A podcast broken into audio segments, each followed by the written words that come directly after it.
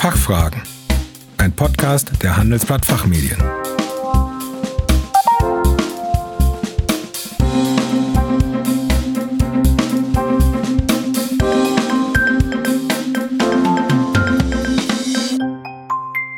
Willkommen zum Expertentalk der Handelsblatt Fachfragen. Besonders herzlich begrüßen wir mit dieser Folge die Teilnehmer der Münchner Steuerfachtagung, die in diesem Jahr erstmals digital stattfindet. Mein Name ist Kerstin Pferdmenges und heute geht es um das Thema Homeoffice, das momentan in aller Munde ist.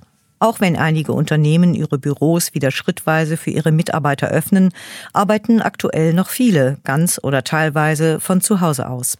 Bereits vor Ausbruch der Corona-Pandemie wünschten sich 40 Prozent der deutschen Arbeitnehmer diese Möglichkeit und von jetzt auf gleich sind fast alle zwangsweise dorthin beordert worden.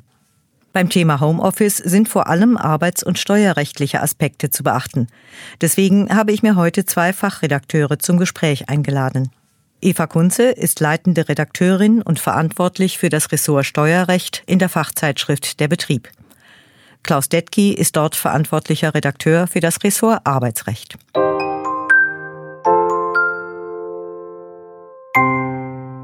Herr Detki, viele Mitarbeiter sind im Rahmen der Corona-Pandemie ins Homeoffice geschickt worden. Das war nun eine Sondersituation. Wie sieht die rechtliche Lage grundsätzlich aus bei diesem Thema? Ja, arbeitsrechtlich teilen wir das Thema Homeoffice grundsätzlich in zwei Bereiche.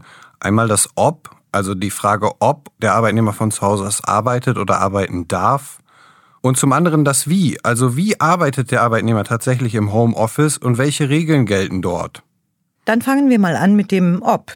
Kann der Arbeitgeber seine Arbeitnehmer einfach ins Homeoffice schicken? Ja, das kann er.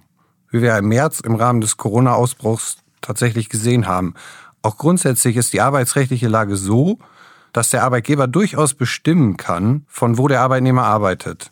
Er hat dem Arbeitnehmer dann allerdings alle Dinge zur Verfügung zu stellen, die er zum Arbeiten braucht. Das sind beispielsweise Laptop, PC, Zugang zu Unternehmensdaten und Programmen. Und andersrum, gibt es einen gesetzlichen Anspruch des Arbeitnehmers auf Arbeit von zu Hause aus? Nein, einen solchen Anspruch gibt es aktuell tatsächlich nicht. Im Gegensatz zu anderen europäischen Ländern, die einen solchen Anspruch bereits kodifiziert haben. Es ist hierzulande zwar vor kurzem ein entsprechendes Vorhaben von unserem Arbeitsminister Hubertus Heil für den Herbst angekündigt worden.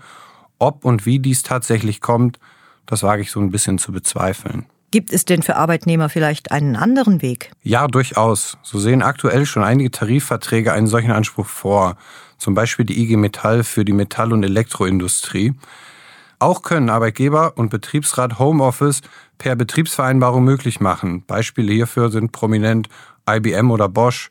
Und auch für den einzelnen Arbeitnehmer kann in einer besonderen Ausnahmesituation zum Beispiel die Betreuung oder Pflege nahe Angehöriger aus den arbeitsrechtlichen Fürsorgepflichten ein solcher Anspruch durchaus hergeleitet werden.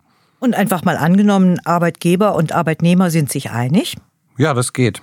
Die Privatautonomie gilt hier. Es sollten allerdings am besten im Vorfeld mittels einer gesonderten Vereinbarung klare Spielregeln festgelegt werden. Das führt mich nun zum Wie des Homeoffice. Was gilt dort arbeitsschutzrechtlich? Ja, im Homeoffice gelten natürlich grundsätzlich die gleichen Vorschriften wie im Büro. Ein kleines Beispiel. Ein Laptop am Wohnzimmertisch macht noch lange kein Homeoffice. Hier würde zum Beispiel gelten, dass der Arbeitnehmer einen Mindestabstand zum Bildschirm einhalten muss und dass der Stuhl Ergonomievorschriften entspricht. Und wer überprüft das? Das hat der Arbeitgeber zu überprüfen oder sich zumindest vom Arbeitnehmer im Zweifel nachweisen zu lassen. Auch deswegen sind hier optimalerweise genaue und konkrete Rahmenvereinbarungen sinnvoll und haftungsvermeidend. Und ein sensibles Thema, die Arbeitszeit? Auch hier gelten die gleichen Vorschriften wie im Büro. Arbeitszeit und Pausenzeiten nach dem Arbeitszeitgesetz sind einzuhalten. Bei ersterem sollte der Arbeitgeber dem Arbeitnehmer übertragen, dass dieser seine Arbeitszeiten zum Beispiel mittels Excel-Tabelle oder einer App auf dem Handy erfasst. Bei den Pausenzeiten gilt das Gleiche. Hier ist es noch wichtig, dass die Mindestruhezeiten eingehalten werden. So darf ein Arbeitnehmer, der beispielsweise abends um 10 Uhr noch E-Mails schreibt, eigentlich frühestens am nächsten Morgen um 10 Uhr morgens wieder anfangen. Und meine letzte Frage, was ist denn beim Datenschutz zu bedenken? Oh, besonders schwierige Problematik. Der Arbeitgeber hat auf der einen Seite die Daten seiner Arbeitnehmer zu schützen. Auf der anderen Seite hantiert der Arbeitnehmer im Zweifel mit sensiblen Unternehmensdaten. zum Beispiel Geschäftsgeheimnissen. Hier sollten in jedem Fall besondere, am besten technische Schutzvorkehrungen seitens des Arbeitgebers getroffen werden.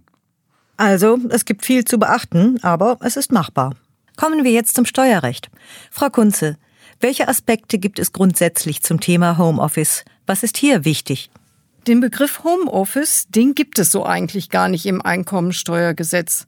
Wohl aber den Begriff des häuslichen Arbeitszimmers. Da heißt es grundsätzlich Aufwendungen für ein häusliches Arbeitszimmer und die entsprechende Ausstattung sind erstmal nicht steuerlich geltend zu machen.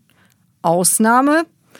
Es steht für die berufliche Tätigkeit kein anderer Arbeitsplatz zur Verfügung. Das ist zum Beispiel der Fall bei einem Lehrer, der in der Schule Unterrichtsvorbereitungen nicht äh, vornehmen kann, weil er keinen eigenen Schreibtisch hat.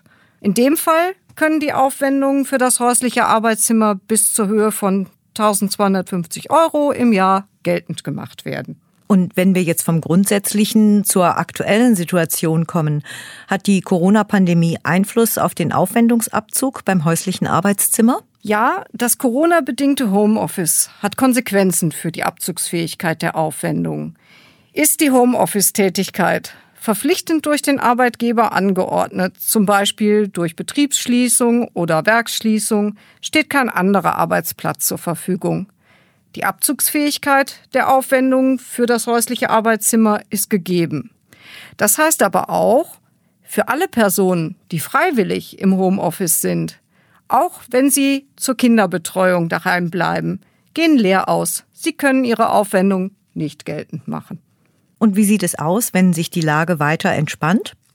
Ja, wenn sich die Lage weiter entspannt hat, dürfte in der Regel wieder ein anderer Arbeitsplatz zur Verfügung stehen. Ab diesem Zeitpunkt entfällt dann auch wieder die Abzugsfähigkeit. Wie sieht es denn mit der Arbeitsecke zum Beispiel im Kinderzimmer aus? Ein Kriterium für die Abzugsfähigkeit, auch in der Corona-Zeit, ist die räumliche Trennung zu privaten Räumen. Das heißt, selbst wenn eine Anordnung des Arbeitgebers zum Homeoffice vorliegt, wird eine Arbeitsecke im Kinderzimmer, im Flur, in der Küche nicht anerkannt werden. Und letzte Frage, gibt es noch weitere Aspekte, die zu beachten sind? Ja, besonders hinweisen würde ich eigentlich wollen auf den Wegfall der Entfernungspauschale für Fahrten zwischen Wohnung und Arbeitsstätte und auf einige Fragestellungen, die sich bei grenzüberschreitendem Homeoffice ergeben werden. Die Entfernungspauschale für Arbeitnehmer, die sich auf die Wege zwischen Wohnung und der ersten Tätigkeitsstätte bezieht, kann von die Homeoffice-Zeit nicht zum Abzug gebracht werden. Und auch die Folgen von Reiseverboten international tätiger Arbeitnehmer sind zu beachten. Viele steuerliche Regelungen knüpfen an den Tätigkeitsort an. Das hat zum Beispiel Folgen für die Begründung oder Aufgabe eines steuerlichen Wohnsitzes oder einer Betriebsstätte des Arbeitgebers. Ja, vielen Dank, Frau Kunze, vielen Dank, Herr Detki, dass Sie sich die Zeit genommen haben, unsere Fragen zu beantworten.